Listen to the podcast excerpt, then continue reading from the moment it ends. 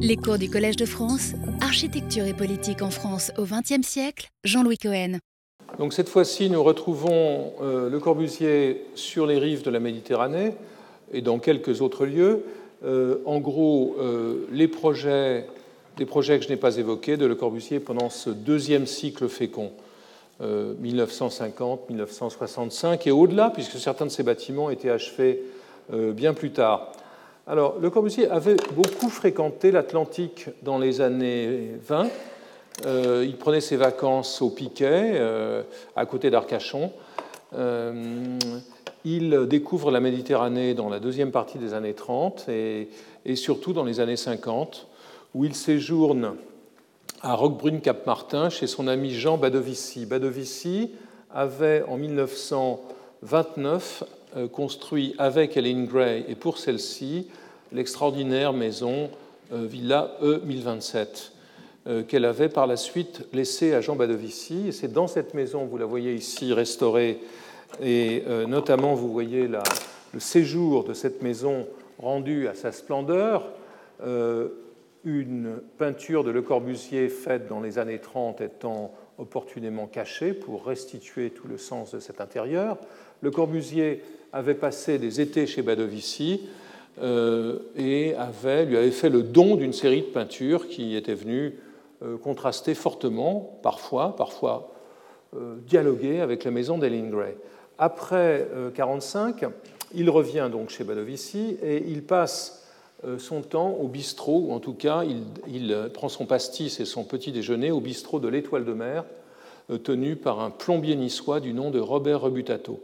Donc, si vous voulez, Le Corbusier prend des quartiers d'été au bord de la Méditerranée et euh, finit par demander, s'est embrouillé avec Badovici pour des raisons diverses. L'une des principales, c'est que Badovici avait travaillé euh, avec euh, André Lursa, qui était le grand rival de Le Corbusier, et que donc il voyait en lui une sorte d'agent de l'ennemi. le Corbusier dessine une toute petite, un tout petit bâtiment pour lequel il dépose un permis de construire en 1951. Euh, dans le permis, le bâtiment est intitulé Chambre de villégiature. C'est ce que vous voyez ici. Il écrira qu'il entendait en faire cadeau à sa femme pour l'édifier sur un bout de rocher battu par les flots. Alors de quoi s'agit-il? Ce petit cabanon euh, je vais montrer plus en détail, n'est pas véritablement une maison autonome. Vous voyez ici qu'il est attenant au bistrot de l'Étoile de mer. En fait, c'est fondamentalement une chambre et quelques éléments de sanitaire, mais dans un site grandiose. Puisque, comme le montre le panorama de Richard Père, vous voyez le cabanon, le golfe et le golfe, euh, le golfe de Monaco ici, euh, Monaco euh, au loin. la côte se déploie ici. Sous, sous le cabanon, on trouve la villa d'Ellen Gray dont je viens de parler. Et ici, vous voyez le volume de ce bâtiment, qui est un bâtiment en bois très simple, préfabriqué, euh, construit, euh, préparé avec des, éléments de bois en Corse et apportés par bateau sur le terrain. on trouve dans ce cabanon la fascination de Le Corbusier pour l'idéal de la vie la plus simple, qui transparaissait déjà dans son éloge de Diogène en 1925, inclus en 1925 dans l'art décoratif d'aujourd'hui, dans les photographies de baraques en planche qu'il publie euh, plus tard dans La Ville radieuse, dans les photographies des maisons de pêcheurs du bassin d'Arcachon. Euh, il conçoit son habitacle ici avec les qualités de la maison primitive, telles qu'il les relève en 1928 dans son livre dont j'ai parlé, Une maison, un palais en disant pas une pièce de bois dans sa forme et dans sa force, pas une ligature sans fonction précise. Donc c'est une petite démonstration d'architecture. Euh, tous les éléments euh, respectent les dimensions du modulor dont Le Corbusier, comme vous le savez, a achevé l'étude en 1947. Le plan lui-même, le plan euh, à l'origine carré, mais qui est en fait agrandi par un petit couloir qui donne dans la guinguette de Rebutato, mesure 3,66 m de côté, euh, carré, sur 2,26 m de hauteur. Ici, voit le premier dessin. On voit que c'est un projet en spirale dans lequel le commande le plan et puis rejette toutes les composantes, table et lit sur la périphérie. Voilà le plan définitif, l'entrée, la, porte qui permet directement d'entrer chez Rebutato pour aller prendre le café au lait ou le pastis, le sanitaire ouvert, une couchette à demeure et une couchette qui se déplie. Ici, la table et le sanitaire. Donc quelque chose, une très grande simplicité.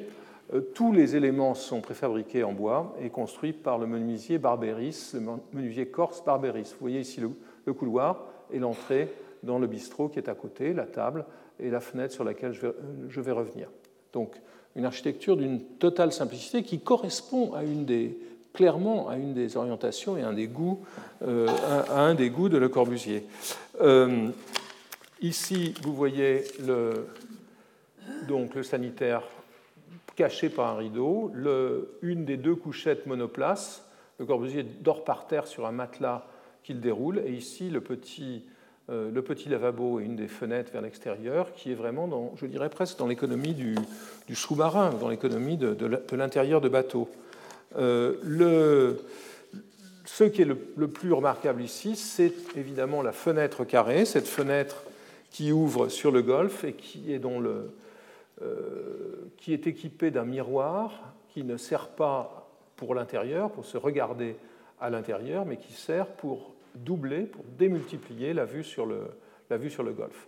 Donc cette maison extrêmement fermée et dans le même temps une maison largement, ce microcosme est largement ouvert sur le cosmos et donc est un lieu de refuge, un lieu de méditation euh, où Le Corbusier travaillera pendant, pendant tous ses étés, euh, ajoutant plus tard un petit atelier à côté jusqu'en 1900, euh, jusqu'en 1985.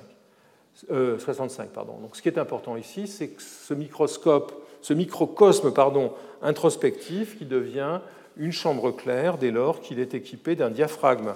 Et c'est ce qu'il explique aussi euh, par le dessin dans cette image qu'il envoie à, sa, à, son amie Margaret en 1955, dans lequel vous voyez le rocher sur lequel il se pose, la plage et au loin, euh, au loin Monaco. Euh, le Corbusier travaille sur d'autres projets dans la région.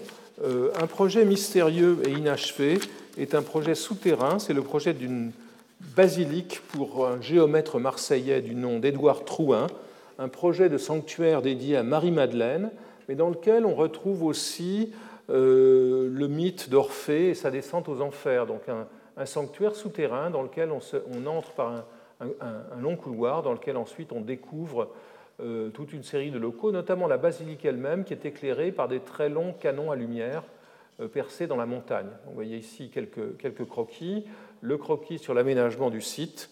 Il imagine donc, selon les termes qui seront ceux de Trouin, une basilique qui serait, c'est un triple oxymore, à la fois souterraine, aérienne et solaire souterraine, aérienne et solaire. Le projet est soutenu par le père, euh, par le père Couturier. Vous vous souvenez du père Couturier, qui est un des animateurs du mouvement pour l'art sacré, mais euh, ce projet échoue. En voici un détail. Ici, vous voyez, vous avez en mémoire la maison Sarabaï que l'on vient de voir, les maisons Jaoul. C'est l'idée d'un. Le, projet de, de Cherchel, que l'on a revu aujourd'hui, c'est l'idée d'un système d'habitation tissulaire, qui ne sont pas souterraines, mais qui reprennent le système, ce système de voûte et de,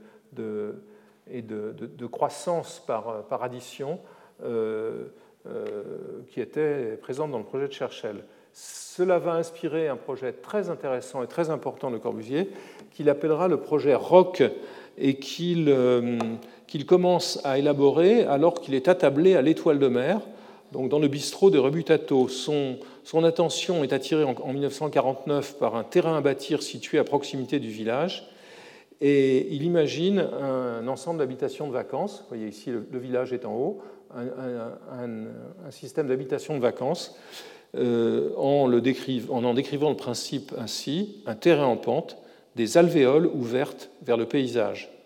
C'est un projet assez vaste, 82 mètres par 74, trois rangées de cellules, vous le voyez ici, trois rangées de cellules étagées sur la pente, euh, des volumes intérieurs qui sont des volumes à double niveau, on le voit euh, ici, on le voit ici, des volumes à double niveau qui sont semblables à des, seraient semblables à des demi-appartements, des moitiés d'appartements de l'unité d'habitation de Marseille et couvertes par des voûtes minces de béton.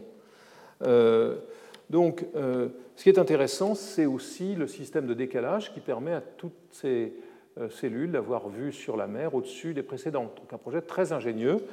dans lequel le Corbusier note que la, terrasse doublée, la terrasse devient une vue horizontale, comme s'il parvenait à, à dépasser les limites des terrasses. voilà quelques dessins. Voilà une, vue d'ensemble, une vue générale dans le site, le village de Roquebrune, la route. Vous voyez ici euh, ce que Le Corbusier publie dans l'œuvre complète, c'est-à-dire des images du, terrain et notamment de ces escaliers, cet escalier central à joint rustique qu'il entend conserver comme axe de desserte des unités. Euh, il essaye, euh, avec ce projet qui ne sera pas réalisé, d'imaginer un principe générique d'implantation euh, d'ensemble sur les terrains, sur les sites du littoral méditerranéen, comme alternative à ceux qu'il critique. Hein. Il entend, dit-il, écrit-il, exploiter mieux les terrains de la Côte d'Azur, attristés en ces dernières années par une architecture sans raison véritable. Ça ne s'est pas arrangé depuis.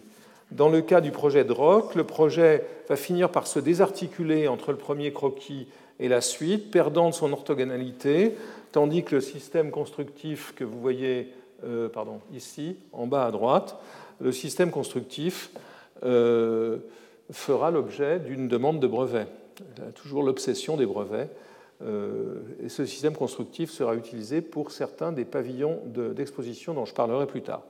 Je voudrais maintenant évoquer, oui, un dernier projet sur le site de Roquebrune, Cap Martin. C'est un projet qui se situe dans le prolongement euh, de la, guinguette de Rebutato et du Cabanon. C'est un petit projet d'unité de camping qui, euh, là aussi, traduit, transpose cet idéal de, vita simplex euh, sous le soleil de la Méditerranée. un projet d'unité de camping qui est destiné à la demande de Rebutato, qui avait en échange du terrain que celui-ci a donné pour construire le cabanon. Alors, changement de géométrie. 1958, le Corbusier a réalisé Ronchamp.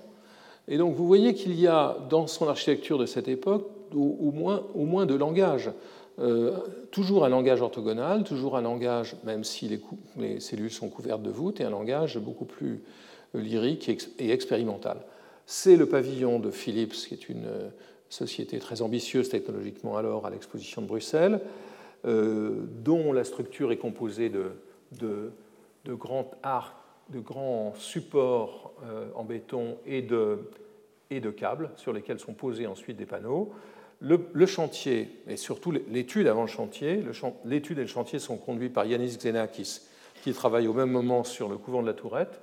Et Xenakis euh, euh, transfère vers l'architecture le travail qu'il a fait comme musicien. C'est un cas très intéressant, une matrice de correspondance très intéressante.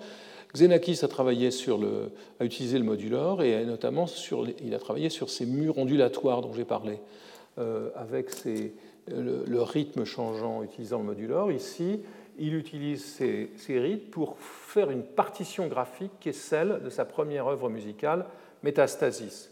Mais comme vous le voyez ici, euh, euh, on le voit peut-être encore, peut-être on le voit mieux sur le dessin précédent, on retrouve dans cette surface à double courbure réglée faites de paraboloïdes hyperboliques, c'est-à-dire des, surfaces euh, qui ont une courbure double. Chaque point de leur surface se situe à la fois sur une parabole et sur une hyperbole. Et toutes ces surfaces sont dites réglées, c'est-à-dire qu'elles peuvent être réalisées avec des éléments rectilignes.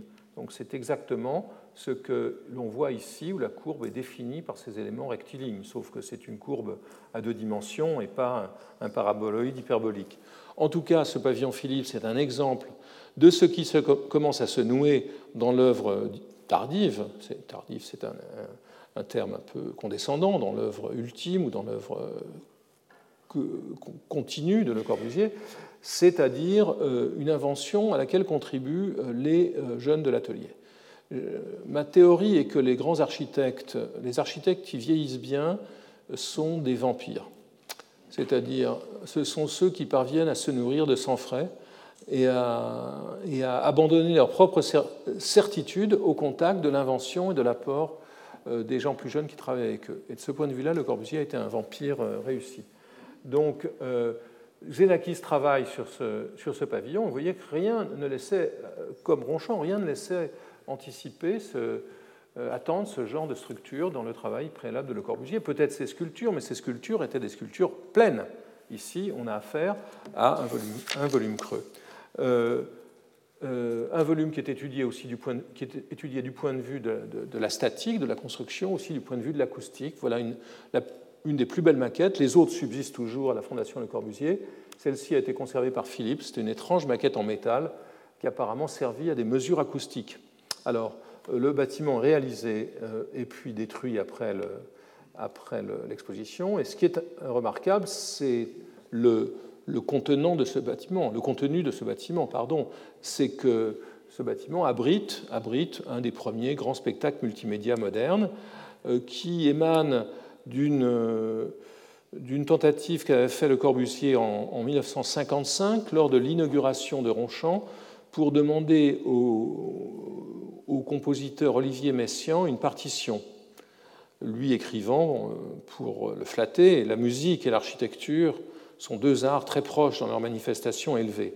Alors, pour Bruxelles, euh, le directeur artistique de Philips, qui s'appelle M. Kalf, euh, qui a été séduit par Ronchamp, lui confie non seulement la construction d'un pavillon, mais aussi la, construction du contenu. Il ne s'agit pas du tout d'un pavillon qui montre les, transistors, les premiers transistors de Philips. Dans la pénombre de l'intérieur de ce pavillon, le Corbusier assure à Calf, je cite, Les instruments Philips, la magistrale technique Philips apparaîtront dans une symphonie magistrale. Rythme, couleur, image, musique. Je ne vous ferai pas un pavillon avec des façades, promet-il. Je vous ferai un poème électronique et la bouteille qui le contiendra. Un poème où pourraient participer toutes les techniques actuelles de l'électronique. Je ne vous ferai créer aucun instrument de physique nouveau, mais mettre en symphonie vos propres instruments. Donc il y a sur une musique composée par Edgar Varese, euh, compositeur américain euh, à l'époque aux États-Unis, installé aux États-Unis, un spectacle multimédia qui est fait d'une alternance de couleurs, de, photographies euh, sur le thème de la, sur le thème de, des parallèles entre les cultures du monde, sur les thèmes de la solidarité entre les cultures euh, high and low sur la menace nucléaire. C'est un, propos à la fois œcuménique et pacifiste, tout à, fait, tout à fait lyrique, qui disparaîtra avec la démolition du pavillon et que, en dépit des reconstructions qui ont été tentées dans diverses expositions. Alors, traversons l'Atlantique. Euh, le Corbusier, à la fin des années 50, est encore loin d'avoir un rapport apaisé avec l'Amérique. Il n'a pas digéré ce que l'on a vu, la confiscation de son projet pour les Nations Unies, euh, édifié par Harrison, d'après ses idées et celles de Niemeyer. Euh, il ne cesse d'envier Frank Lloyd Wright, qui lui aurait soufflé la commande du Guggenheim. Le Corbusier, à un moment donné, euh, tente d'obtenir la commande du Guggenheim. Ça ne se passe pas, évidemment. Il est aussi, échaudé par ses malheurs avec le MoMA dont j'ai parlé. Il est donc très flatté, mais aussi circonspect, lorsqu'il reçoit en 1959 la commande d'un bâtiment pour le campus de l'Université de Harvard. De quoi s'agit-il? Sur la base d'un rapport que lui a remis un historien de l'art et philanthrope du nom de John Nicholas Brown, très important personnage, le, président de l'Université de Harvard décide de créer un nouveau département consacré à l'art et au design. Et euh, il obtient l'argent d'un mécène de l'Oregon, région très verte, qui s'appelle Saint Vrain Carpenter et qui souhaite que ce bâtiment soit construit sur une pelouse. Euh, un terrain est choisi et euh, beaucoup de pression s'exerce pour, que la commande soit confiée à un architecte américain de premier plan. Mais un vieil ami de Le Corbusier veille, c'est José Luis Sert, qui est le doyen de l'école d'architecture de Harvard, et qui parvient à le faire désigner, ce et se voyant rétorqué par le Corbusier qu'il est déçu de recevoir une aussi petite commission, une aussi petite commande d'un aussi grand pays. Hein, toujours sympathique. Hein. Il accepte malgré tout de concevoir ce lieu d'enseignement doublé d'une galerie d'exposition et équipé d'une salle de projection. Il découvre le terrain euh, concerné sur le campus en 1959 euh, et doit s'imposer face au directeur du musée voisin, le musée Fogg qui se trouve ici, le musée voisin, qui a été depuis en grande partie réaménagé de façon un peu discutable parfois par piano. Donc le directeur du musée s'inquiète de voir apparaître une baleine blanche menaçante à côté de son édifice en briques. Baleine blanche, il a sans doute à l'esprit euh, le Moby Dick de, Melville, ou plutôt les villas de Le Corbusier des années 20, parce qu'il ne veut pas connaître autre chose. Alors, ce qui est intéressant, c'est le travail que fait Le Corbusier pour insérer ce bâtiment. Vous voyez ici euh, son premier croquis dans lequel il s'intéresse aux circulations. Harvard est un campus sur lequel il y a beaucoup de circulation en diagonale sur les, euh, ce qu'on appelle les quads, les quadrangles, et vous voyez ici le bâtiment, il dessine les circulations vers l'intérieur de cet îlot. Et puis ce petit, euh, ce petit croquis qui pour moi est extraordinairement éclairant pour mon propos sur le paysage. Donc vous voyez un, bâtiment composé de deux entités, au moins deux entités principales, et ce qu'il appelle une route ascensionnelle. il écrit ici la spirale du toit du musée, en commentant, ce croquis, la spirale du toit du musée doit devenir une piste de jardin et rocaille, une piste de jardin et rocaille dressée dans le paysage et formant paysage. Vous voyez, double relation paysage. Le bâtiment n'est pas simplement implanté, il génère un paysage particulier, euh, commentaire marginal, ondulatoire partout, donc partout les façades euh, vitrées qui, avaient été élaborées pour, euh, pour la tourette. Voici la mise au point du bâtiment. Le, le, travail sur la coupe, vous voyez cette rampe, c'est une grande promenade architecturale à travers le bâtiment, un bâtiment Porsche, on le voit sur ce collage d'un des dessinateurs de l'agence.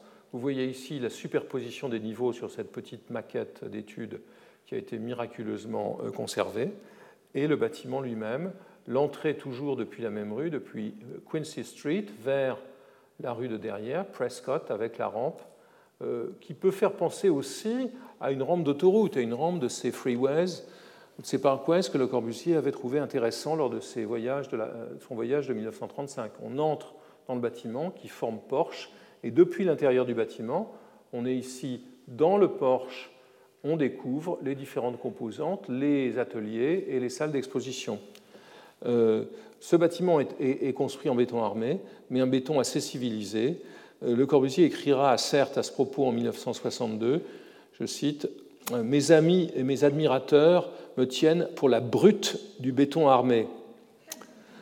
Passez donc un mot à Claudius Petit et, dites-lui que le Visual Art Center est en béton brut, mais lisse et ceci dans un esprit de perfection qui t'anime toi-même, parlera certes aussi bien que moi. Euh, d'autres projets euh, voient le Corbusier continuer à travailler à l'échelle urbaine.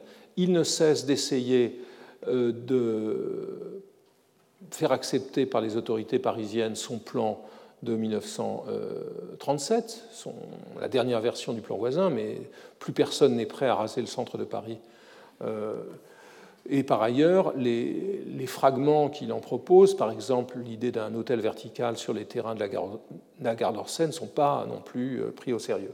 Alors, il a d'autres terrains sur lesquels il développe ses idées d'urbanisme et, des idées qui se trouvent à l'articulation de l'architecture et de. Et cela se fait à nouveau dans, une coopération, dans une collaboration assez proche avec les jeunes de l'atelier. Il participe en 1957-58 au concours euh, pour Berlin Hauptstadt, pour, pour Berlin Capitale. C'est un concours très important dans l'après-guerre. On est 12 ans après la guerre. Berlin est divisé, mais les autorités de Berlin-Ouest, à gauche sur l'image, font quand même un projet qui porte sur l'ensemble du centre, Est compris. La porte de Brandebourg est ici. Donc tout ça, c'est l'Est. Euh, ça, ça appartient plutôt à l'Ouest, mais le concours se fait sur l'ensemble. Et Le Corbusier propose, vous, le voyez ici, euh, des immeubles en forme de, de, pas de doigts, comme ceux qu'il avait conçus pour New York dans les années, dans les années 30. Il reprend le thème des redans d'habitation. Il reprend ici, euh, si on le voit bien, on trouvera le, le, ça c'est le Reichstag, mais à côté du Reichstag, il implante euh, une variante du Parlement de l'Assemblée de Chandigarh. Donc c'est un projet qui est un peu une anthologie. Ici, un, morceau du Palais des Soviets, c'est une anthologie de tout ce qu'il a, si je puis dire, en rayon, de tout ce qu'il a développé dans ses projets depuis une vingtaine d'années. Euh, ici, une vision un peu plus euh, un peu plus précise de la partie centrale. Donc on voit à nouveau, euh, à nouveau ici Unter den Linden, la porte de Brandebourg, et, donc le total mépris pour le tissu urbain de ce qui reste encore de Berlin, ce qui n'est pas totalement négligeable. Le Corbusier s'efforce de truquer le concours en faisant pression sur Gropius, qui est Walter Gropius, qui est, un des membres du jury, pour qu'il défende son projet, en lui disant Tu ne peux pas faire en sorte que je sois mis en compétition avec des débutants. Euh, du coup, Gropius euh, prudemment démissionne du jury. Donc, euh, il n'a plus d'interlocuteur et il n'est même pas classé, ce qui entraîne sa très grande mauvaise humeur. Du coup, il refuse même que son projet soit inclus dans la publication du concours. Donc, c'est un peu une, pour moi, c'est un projet qui manifeste l'épuisement de sa pensée sur l'urbanisme, l'épuisement des formes de l'entre-deux-guerres qui n'a pas su renouveler. Euh, euh, euh, au contraire des autres projets, des projets des plus jeunes, et je voudrais ici montrer rapidement un projet qui s'inspire dans une certaine mesure de Le Corbusier, mais qui le dépasse. C'est le projet d'Allison et Peter Smithson, architectes britanniques, qui retrouvent l'idée du sol artificiel que Le Corbusier avait inséré dans la ville contemporaine, y implante des, immeubles en hauteur isolée, des formes libres, mais dans un, dans une manière beaucoup plus décomplexée, fluide que celle de Le Corbusier. Voici un, de leurs croquis qui travaille précisément sur beaucoup de thèmes qui à l'origine étaient des thèmes corbusiens, mais qui là dépassent en imagination ceux du, ceux du vieux maître. C'est le cas aussi pour euh, deux de ces anciens euh, euh, dessinateurs, Candilis et Woods, le D manque ici, qui, quelques années plus tard, toujours pour Berlin, travaillent à un projet pour l'université libre dans lequel euh, ils vont proposer des idées euh, qui ont une lointaine origine euh, chez Le Corbusier, certaines idées sur la sédimentation et les niveaux artificiels, mais qui vont à leur tour avoir un impact sur les projets du maître, comme l'a montré Bruno Reichlin il y a deux semaines lors du colloque ici. Donc ça, c'est le projet d'Université libre de Berlin qui a été construit par Candilis, Josic et Woods. Et ici, c'est un projet très intéressant qui, à mon sens, s'en inspire. C'est un projet pour le centre de calcul d'Olivetti, à Rho, à côté de Milan, qui est un projet tissulaire, dans lequel, vous voyez, il n'y a pas de bâtiment hauteur, il y a simplement euh, des, couches superposées de, des couches superposées de planchers avec des patios qui viennent les éclairer. C'est le premier projet pour Olivetti et il est largement, euh, largement dérivé de ces, euh, de ces idées de, Smithson et de Candilis. Le projet final, finalement, est plus banal. On le voit ici, c'est un projet avec deux barres, dont une barre incurvée au bord de l'autoroute et une plaque dans laquelle se trouvent euh, les salles de calcul. C'est un projet plus banal. Le premier projet était beaucoup plus lié à l'enseignement de ses disciples de Le Corbusier, Candilis, Josich Woods ou même les Smithson, qui avait créé, en alternative au Congrès international d'architecture moderne, au SIAM, euh, un groupe intitulé Team 10 au milieu des années 50. Alors, entre ce projet est, directement à l'origine de ce que va faire le Corbusier à Venise euh, entre 64 en 63, 64 et 65. Venise est appelée à Venise en 62 par le maire à réaliser un hôpital sur l'îlot de San Giobbe, qui se trouve à Canareggio, assez proche de la gare. Il revient dans une ville, vous le voyez euh, en conférence à gauche, toujours avec la même technique des dessins faits devant le public. Il revient dans une ville qu'il euh, aimait beaucoup depuis ses premiers voyages, depuis 1907 euh, et, ensuite 1921. en 1935, en préambule à son plan d'Anvers, il avait euh, analysé la forme urbaine de Venise. Il avait pris, vous voyez le titre de son article, il avait pris Venise à témoin afin de justifier le principe de la séparation des circulations. Et il écrivait, je cite, Venise est une mécanique impeccable. À nouveau, vous voyez cette comparaison entre une forme euh, complexe, euh, artistique, et une machine comme le Parthénon et l'Adolage. Venise est une mécanique impeccable, un outillage savant et juste, un produit précis des vraies dimensions urbaines, humaines. Venise, ville fonctionnelle, extraordinairement fonctionnelle, modèle pour les urbanistes d'aujourd'hui, témoin de la rigueur exigée par le phénomène urbain. Donc c'est ce qu'il dit en 1935 et, ce qu'il va tenter de reproduire avec son, projet du milieu des années 60.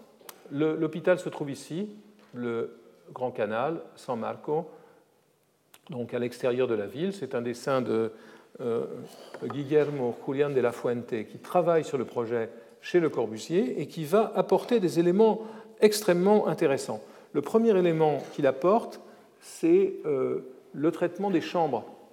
Vous voyez à gauche le dessin de Julián de la Fuente pour les, pour les chambres. Donc des chambres qui ne sont pas éclairées par des fenêtres, mais qui sont éclairées, euh, qui sont éclairées zénitalement, indirectement, par une lumière qui est réfléchie sur le plafond, puis sur, les, sur ces murs inclinés, et qui finit par éclairer assez doucement les, les patients. Euh, Bruno Reichlin a rapproché euh, ce type d'éclairage, cette de, l'expérience que Le Corbusier avait eu, avait eu lorsqu'il était hospitalisé après une opération assez complexe dans les années 30 et qu'il avait finalement fini par apprécier euh, cet état flottant. Euh, mais ce qu'a fait Julian, c'est qu'il a repris ce projet pour la, cité universitaire, un projet de, logement d'étudiants de 1925, qui est un projet de petite maison à patio éclairée zénitalement par cette verrière. Vous voyez que la coupe est assez proche et, que ce qui est intéressant ici, c'est de voir euh, les jeunes de l'agence aller piocher dans les volumes de l'œuvre complète de, Le Corbusier, publié depuis 1930, des projets intérieurs pour les réinvestir, les réengager euh, dans, dans des projets nouveaux. Euh, le résultat, c'est ceci, c'est un projet tissulaire dans lequel il n'y a pas de, ni de brutalité verticale, ça n'est pas une barre, ça n'est pas une tour, ça n'est pas non plus la répétition littérale de, Venise. Euh, le Corbusier écrit à ce propos, et c'est assez éclairant, euh, qu'à Venise, si on ne peut pas copier sa peau, il faut respecter sa physiologie. Qu'entend-il par physiologie? Eh bien, c'est le système des, voies, des, chemins, des calli, des fondamenti, des campielli, euh, qu'il réassemble dans ce plan à niveau multiple, des niveaux multiples spécialisés, les chambres en haut, les, les, départements techniques en dessous, un plan qui est desservi par bateau depuis, depuis, le, depuis le train et qui est tout à fait complexe. En osmose, dit-il, en osmose, écrit-il, avec ce qui s'étend alentour.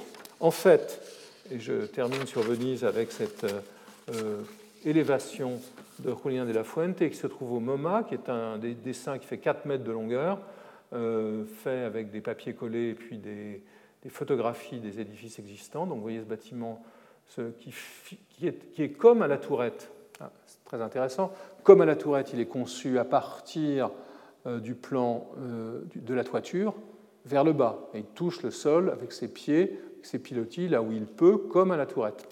Donc le Corbusier accepte ici de ne pas bâtir en hauteur, écrit-il, pour que l'ensemble s'harmonise avec les maisons de Venise, pour qu'il n'y ait pas de rupture. Euh, il, il, écrit que cet hôpital est une maison d'homme, comme le logis est aussi une maison d'homme, la clé étant l'homme, sa stature, hauteur, la marche, l'étendue, son œil, point de vue, sa main, sœur de l'œil. Tout le psychisme y est attaché en total contact. Donc ça, c'est la rhétorique. La réalité, c'est un projet euh, qui présentait une excellente alternative au problème de la construction neuve dans un tissu complexe comme celui de Venise. Le Corbusier s'attache aussi à d'autres projets dans la, dans la, dans la continuité de, euh, de, son travail sur la synthèse des arts. Il avait en 1950 étudié, je l'ai montré la semaine dernière, un pavillon pour la porte-maillot consacré à la synthèse des arts. En vain, euh, il n'a trouvé personne pour le soutenir. Les choses changent lorsqu'en 61-62, il rencontre à Stockholm Theodor Arenberg, qui est un, richissime industriel, collectionneur de Picasso et de Matisse, qui lui commande un, musée sur l'eau. Vous voyez ici ce musée, euh, les coupes et les élévations et l'élévation de ce musée, euh, censé être implanté euh, à côté de l'hôtel de ville de Stockholm. le, dessin le plus éloquent étant ce dessin cette perspective intérieure qui montre dans les lointains ce grand pont et le paysage du port de Stockholm. Donc c'est l'idée d'un bâtiment qui est fait d'entités modulaires, de blocs modulaires, comme ceux imaginés pour le projet ROC dont j'ai parlé tout à l'heure, et euh, qui sont déployés sous cette toiture pliée. pour Heidi Weber, qui est une galeriste de Zurich, qui vend des meubles modernes et avec qui Le Corbusier a un rapport affectueux dont je ne saurais mesurer les limites, ou l'absence de limites. Pour Heidi Weber, Le Corbusier dessine un pavillon du même ordre, destiné à être construit sur les bords du lac de Zurich. Et vous en voyez ici les développements. Donc c'est une toiture en tôle pliée sous laquelle ces, édifices modulaires sont déployés. C'est un des bâtiments les plus touchants dans son rapport entre le, volume d'ensemble et ce qui s'y expose. Il vient d'être restauré de façon tout à fait excellente. Voici des vues avant la restauration qui montrent cette toiture flottant au-dessus euh, des, de ces volumes vitrés. Le projet euh, est, élaboré en liaison avec, Jean Prouvé, l'ingénieur Louis Fruitet. Il est, euh, et vous le voyez ici, vous voyez notamment cette transparence qui est assez grande, et surtout, et je voudrais en rester là sur ce bâtiment, ce qui me semble intéressant et original, c'est l'espace le, de la toiture, qui, euh, par certains aspects, cette double toiture, cette toiture sur laquelle on peut marcher, et qui est elle-même couverte par une autre, une double toiture, comme, euh, et je ne pense pas qu'il y ait de relation directe, comme Frank Gehry l'a fait avec la fondation Vuitton, où l'on évolue euh, entre les deux toitures du bâtiment. Euh, ce bâtiment est inauguré après la mort de Le Corbusier par son frère Albert. Vous vous souvenez d'Albert Jeanneret, considéré par la famille comme le, véritable génie des Jeanneret, qui était musicien et qui lit comme, comme, une sorte de jeu ce dernier bâtiment réalisé par son cadet. Je cite Albert On découvre que mon. Euh, euh, on découvre en montant et en descendant pour un scherzo inspiré le jeu des obliques, des verticales et des horizontales. On n'est plus sur la Terre, pas encore sur la Lune, heureusement, mais entre deux planètes, celle à découvrir et celle que l'on va quitter. On joue, ça joue 100%, et c'est comme une naissance. Donc, projet euh, qu'il faut voir dans son visage actuel avec une extraordinaire exposition d'Arthur Rueg. Euh, Firmini, avec Chandigarh, c'est le seul, ensemble urbain sur lequel Le Corbusier travaille, mais de manière beaucoup plus modeste et discontinue. Firmini est une ville euh, minière proche de, Saint-Étienne, une ville assez euh, marquée par la présence de la ville, une ville noire, une ville assez malsaine, euh, que Claudius Petit, l'ami de Le Corbusier, ancien ministre de la Reconstruction et de l'Urbanisme, arrache au Parti communiste au milieu des années 50. Il, du coup, il monte, comme il a un très bon réseau dans le monde de l'urbanisme et de la construction, il décide de créer une grande zone euh, de développement qu'il appellera Firmini Vert, au milieu de laquelle Le Corbusier est appelé à réaliser plusieurs édifices. Donc ici, vous voyez cette zone dite de Firmini vert vue depuis le toit d'une unité d'habitation que Le Corbusier y construit dans les années 60, et vous voyez ce qu'il y laisse. Donc il y laisse la maison de la culture, un, stade et une église, aujourd'hui. Voilà une maquette euh, en bois euh, qui montre le rapport entre les différents édifices, la maison de la culture, le stade et l'église. Ici, la même chose sur cette très longue coupe qui nous montre donc le Corbusier parvient enfin à installer un ensemble dans un terrain relativement mouvementé comme ceux qu'il affectionnait. Alors de quoi s'agit-il? Il s'agit de cette maison de la culture qui est un bâtiment euh, à la coupe assez intéressante. C'est un bâtiment qui est en quelque sorte en surplomb euh, sur, euh, sur ces rochers au-dessus du stade, qui est un bâtiment qui est conçu par Xenakis avant que avant que Le Corbusier ne le chasse de l'atelier en 1959 et qui reprend largement l'hypothèse structurale du pavillon Philips de Bruxelles. Notamment, ici, vous voyez ces câbles qui sont les câbles du pavillon, des câbles qui ne sont pas ceux de Bruxelles, mais qui correspondent au type de réflexion que Xenakis avait fait à Bruxelles. Et puis, à l'intérieur de, ce bâtiment, des volumes tout à fait euh, tout à fait habitable. Au pied de cette maison de la culture, le stade censé être olympique est mis au point laborieusement, vous le voyez ici. Euh, une version initiale avait une couverture mince un peu à la brésilienne qui finalement est remplacée par cette couverture plus épaisse, avec des consoles. Euh, et finalement, l'ensemble est, achevé sous la houlette d'André Wogensky, qui avait été le, responsable de l'agence de Le Corbusier après la guerre. Ce qui est plus, plus, remarquable, c'est sans doute l'église Saint-Pierre qui fait l'objet de nombreuses études dans les années 60 et qui fait écho à un projet non réalisé de Le Corbusier euh, de 1929. Cette église du Tremblay, dont vous la voyez avec sa base et son, et son volume, euh, euh, qui est un prisme à base carrée, une église très, très verticale, qui n'a pas été réalisée. Le Corbusier est resté finalement un peu frustré par ce projet et finalement, mais aussi consolidé par le succès de l'église de Ronchamp, tout en se défendant lorsqu'il accepte, lorsqu'il accepte cette commande de, Firmini, tout en euh, se, gardant d'apparaître comme un suppôt de l'Église catholique. Il s'en explique. Euh, euh, je ne suis pas un païen. Ronchant est une réponse au désir que l'on a parfois de sortir de soi et de chercher le contact avec l'inconnu. Mais je ne fais pas de prière. La prière est une galvanisation de soi sous prétexte de Dieu le bon Dieu a fait l'homme pour le rendre capable d'être le pire ou le meilleur de tous.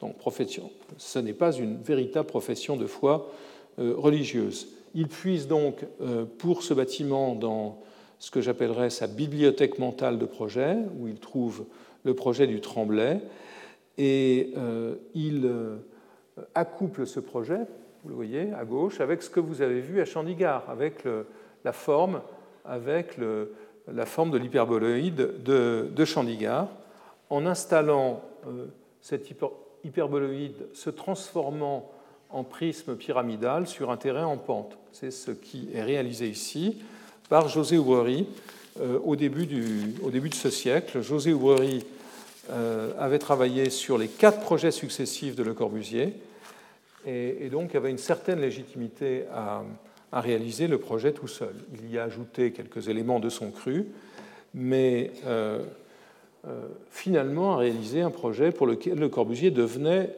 euh, singulièrement impatient. Il écrit en 62 à son frère Albert, toujours. L'autre jour, je disais à Claudius Petit, il y a huit ans que je trime pour votre sacrée Église. Non, dit-il depuis 58 seulement. Je trouve le sketchbook 54 avec tout le tralala inscrit et dessiné sur Firmini, son église. Ça fait neuf années. Il ne savait pas qu'il faudrait 40 ans pour qu'il l'achève. Alors, l'intérieur de, l'église, qui est donc achevé par Oubrerie en 2006, est intéressant à cause de ses percements. Euh, ici, des percements, qui, petites, petites fenêtres qui, qui, figurent une, une galaxie. Ici, des hublots qui correspondent tout à fait à ce que Le Corbusier avait noté. Vous voyez une page de son carnet où il dessine euh, les sièges de Firmini, mais où dans le même temps, c'est un carnet d'un voyage vers l'Inde. Euh, dans un Boeing d'Air India, vous voyez qu'il dessine aussi des hublots. Et donc ce sont ces hublots qu'il va reproduire euh, à l'intérieur de cette église. Alors, un dernier projet posthume, qui est un projet inconnu, parce qu'il est très difficile d'accès. Euh, c'est un des projets que je n'ai pas pu mettre dans le livre que j'ai publié avec les photographies de Richard Pear. Ce projet, c'est celui d'un, oui, le voici, c'est celui d'un stade olympique à Bagdad, euh, qui est le, plus, le moins accessible, j'ai réussi à y aller il y a quelques années, le plus ignoré des édifices de Le Corbusier. Sa genèse est aussi extrêmement longue. Bagdad, dans les années 50, est aux prises avec une grande campagne de modernisation lancée par le roi Faisal II euh, grâce à l'argent du pétrole. Et euh, Walter Gropius construit l'université, Frank Lloyd Wright fait un projet de centre culturel, Alto construit un, ministère, euh, plus tard d'autres encore interviendront. Le Corbusier se voit commander un ensemble avec un stade olympique, une piscine et un gymnase. Vous voyez ici le terrain terrain tout à fait plat de, la plaine euh, du Tigre. Ici, le premier projet de Le Corbusier avec le stade et ce, et ce gymnase. Ici, un plan de masse. Le projet est conduit à l'intérieur de l'atelier par Xenakis et deux autres dessinateurs qui vont, comme lui, je le répète, être chassés par Le Corbusier de façon extrêmement disgracieuse en 1959. Ils, euh, ils viennent un lundi travailler à l'atelier et la serrure a été changée. Donc le Corbusier ne voulait pas qu'il prenne de poids, dans l'atelier. Je parlais de son vampirisme. Les vampires exigent du sang toujours plus frais. Donc il, euh, il avait l'ambition de les remplacer par une autre génération. C'est ce qu'il fera dans les années 60.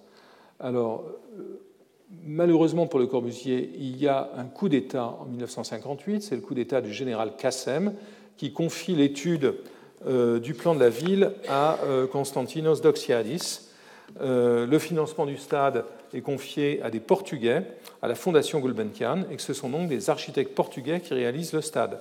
Mais Le Corbusier, finalement, réussira sans doute plus grâce à la ténacité de l'ingénieur Marc-Georges Présenté, qui est un de ses partenaires depuis les années 50, Le Corbusier, à titre posthume, donc euh, Le Corbusier ne verra pas que son gymnase finalement est réalisé achevé en 1980 par présenter un autre architecte du nom d'Alex Meni. C'est un gymnase, salle rectangulaire avec cette coupe qui retrouve la forme de, Firmini, mais qui, n'a pas été réalisé en câble. Vous voyez cette photo qui est un peu sous-exposée, très difficile de faire des photos à l'intérieur. C'est une structure métallique assez lourde. Euh, néanmoins, c'est un gymnase qui reproduit assez bien, euh, qui, se situe vraiment dans la, dans la lignée des, travaux de, de l'agence des années euh, des années 50 euh, et qui notamment illustre le concept de la boîte à miracles que Le Corbusier illustre aussi avec, avec la chapelle de Ronchamp, l'idée du grand espace opaque dans lequel se passent plein de choses mystérieuses. Alors il y a un dernier projet qui n'est pas réalisé, mais qui est un projet dont, on ne parle pas beaucoup. Je voudrais évoquer. Euh, c'est un projet de musée. En 1963, Malraux euh, obtient que soit confié à Le Corbusier la construction d'un musée du XXe siècle sur un terrain de Nanterre. C'est ce projet qui, plus tard, euh, sera à la base du Centre Pompidou, un nouveau déploiement du Musée d'art moderne, euh, du Musée national d'art moderne. Et le Corbusier travaille un projet très étrange qui ne parvient pas à dessiner complètement, mais j'ai toujours trouvé ces premiers croquis qui, sont, qui ne sont pas conservés à Paris, mais à Montréal, extrêmement intéressant, notamment ici ce croquis. Vous voyez qu'il conçoit ce musée comme une forme informe, comme une forme au bord indéfini. Et donc, je trouve ça, ce qui, est passionnant ici, c'est de voir euh, que Le Corbusier, au lieu de faire un énième musée à croissance illimitée comme ceux qu'il avait fait à Chandigarh, à Medabad et à Tokyo, essaye de, euh, tout en conservant quelques idées, d'imaginer quelque chose d'autre un musée qui serait très plan et, très flottant au-dessus du sol. Il écrit ici, euh, c'est une flaque, un musée flaque, à trois épaisseurs étalées, sans façade, mais avec des trous d'entrée ouvrant les rues intérieures, artères, ruelles, places, patios, jardins, pyramides. Pourquoi pyramide en tout cas c'est écrit. Euh, donc si vous voulez, c'est l'idée d'un tissu semblable à celui de Venise ou semblable à celui du premier projet pour Olivetti. C'est un bâtiment tissu, ce que certains ont appelé, les Smithson tout d'abord, et des critiques américains, les matte buildings. Matte, M-A-T-T-E. En gros, les buildings, euh, euh, les buildings paillassons, les, bâtiments, les bâtiments plans, les bâtiments nappes, dirait-on en français. Donc c'est une, flaque ou une nappe, et il est assez intéressant, voilà le dessin plus géométrique qui en est fait, mais là, c'est essentiellement un calage des circulations, la périphérie n'est pas encore euh, complètement établie, un dessin de, 65. Euh, c'est un, projet qui est intéressant parce qu'il anticipe ce que, par exemple, Peter Zumthor est en train de faire pour le musée du comté de Los Angeles, qui est littéralement une flaque. Dernière image sur ce projet, euh, c'est cette image de ce, ce, croquis que fait le Corbusier en mars 65, le 26 mars, donc pratiquement pratiquement euh, cinq mois avant sa mort, dans lequel il, décide sur la scène, il essaie de rapatrier son bâtiment, son projet de musée sur la scène, et il écrit à Claudius Petit euh, qu'il faudrait ainsi faire entrer le XXe siècle dans Paris. Je trouve que c'est une très belle formule qui semble euh, pourrait servir de commentaire aussi au plan voisin et à ses projets. Faire entrer le XXe siècle dans la capitale je voudrais terminer sur deux choses. La première, c'est euh, les métaphores que le paysage inspire chez Le Corbusier. J'en ai déjà parlé. J'ai parlé de la loi du méandre, mais je voudrais évoquer l'une des plus belles, qui est celle de l'archipel. Euh, le, Corbusier avait fréquenté les îles grecques, avait beaucoup sillonné la Méditerranée. Il avait survolé la Méditerranée et les mers du monde en, volant vers l'Inde pendant, euh, pendant une quinzaine d'années mais il découvre aussi des archipels, des archipels plus familiers, comme celui que forment ses pieds et ses genoux dans sa baignoire. Vous voyez ici, c'est un dessin fait dans sa baignoire à Londres, qui est intéressant parce que, comme, cela, comme on peut le montrer, il a, ce dessin réapparaît dans d'autres croquis plus, plus poétiques, plus, plus mystérieux qu'il dessine, et dans des toiles des années des années 50. Mais ce n'est pas mon propos. Je voudrais insister sur cette figure de l'archipel, c'est-à-dire d'un ensemble d'îles euh, au sein desquelles on peut naviguer. C'est cette figure qu'il évoque dans une lettre à Nivola, Nivola, pardon, Nivola, accent tonique sur la, pénultième. Euh, à Nivola, il écrit en janvier 54 cette lettre en, évoquant, en décrivant l'atelier euh, que l'on voit ici photographié par Bury. Je cite, longue citation, ce sera la dernière, presque la dernière. Je vis dans mon archipel. Ma mère, c'est 30 années d'accumulation diversement rattachables aux activités intellectuelles et manuelles. Au sol, ici et là, sont des groupements d'objets, d'engins, de livres, de textes, de dessins. Tels sont mes îlots. Il y a les bords de mer, les surplombs, les plateaux. Il y a les très nettes îles du travail, l'île du téléphone, les cahiers de travail, l'intermittent et impératif travail quotidien. Il y a les îles volcaniques qui naissent et disparaissent à leur voulu, une feuille de contreplaqué sur le bras de deux fauteuils. On y rédige un livre, on y prépare un, on y prépare un article, on y dicte une chose, etc.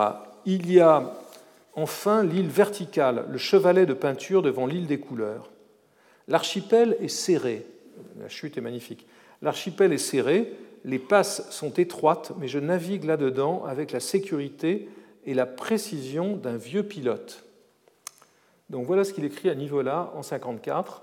Euh, et l'on voit bien combien finalement la réflexion sur la géographie et le paysage euh, euh sa, manière de se représenter lui-même.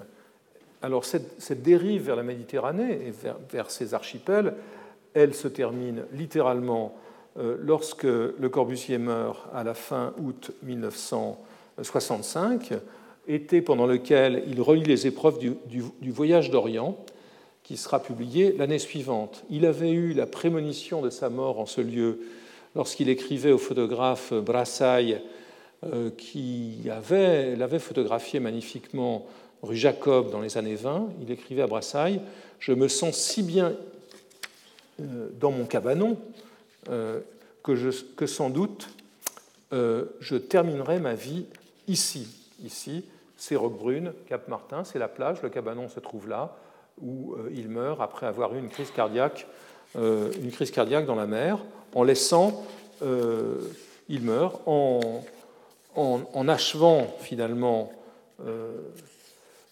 non pas dans la mer, sa trajectoire complètement, puisqu'elle ne s'achève que dans la tombe qu'il réalise euh, avant sa mort pour y enterrer son épouse Yvonne en 1958. Donc voilà cette euh, tombe très modeste qui est en quelque sorte son, son dernier édifice euh, et dans lequel apparaît à nouveau, peut-être peut de manière plus, plus, synthétique que ce qu'on a vu auparavant, cette rencontre entre la dimension spartiate de certains de ces projets méditerranéens et une une perspective plus platonicienne qui est, celle des volumes assemblés sous la lumière qu'il célébrait dans Vers une architecture, euh, son plus grand livre en 1923.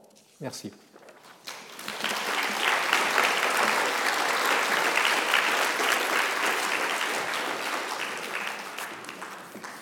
Oui, avant que vous, avant que vous partiez, euh, je vous dois de dévoiler le programme de l'année prochaine, si vous avez la patience de revenir. Alors, ce sera un peu moins rigolo. Euh, ce sera Miss Vandero. Et donc, Miss Vandero, un nom euh, qui est moins connu que celui de Le Corbusier, mais c'est un des trois grands architectes du XXe siècle avec Frank Lloyd Wright. Donc Wright, Le Corbusier et Mies van der Rohe. Et on le suivra de Berlin, des débuts de son activité à Berlin avant la guerre de 14, à Chicago et à nouveau à Berlin, où il euh, travaillera aussi à la toute fin de sa vie. Donc ce sera une entrée. Il a été directeur du Bauhaus pendant deux ans. Enfin, je ne vais pas commencer à réciter son CV. Vous le trouverez facilement sur Wikipédia et ailleurs. En tout cas, ce sera une autre manière d'interroger le corpus de l'architecture moderne sur un axe qui va de Berlin à Chicago euh, and back. Merci. Bon été. Retrouvez tous les contenus du Collège de France sur www.colège-2-france.fr.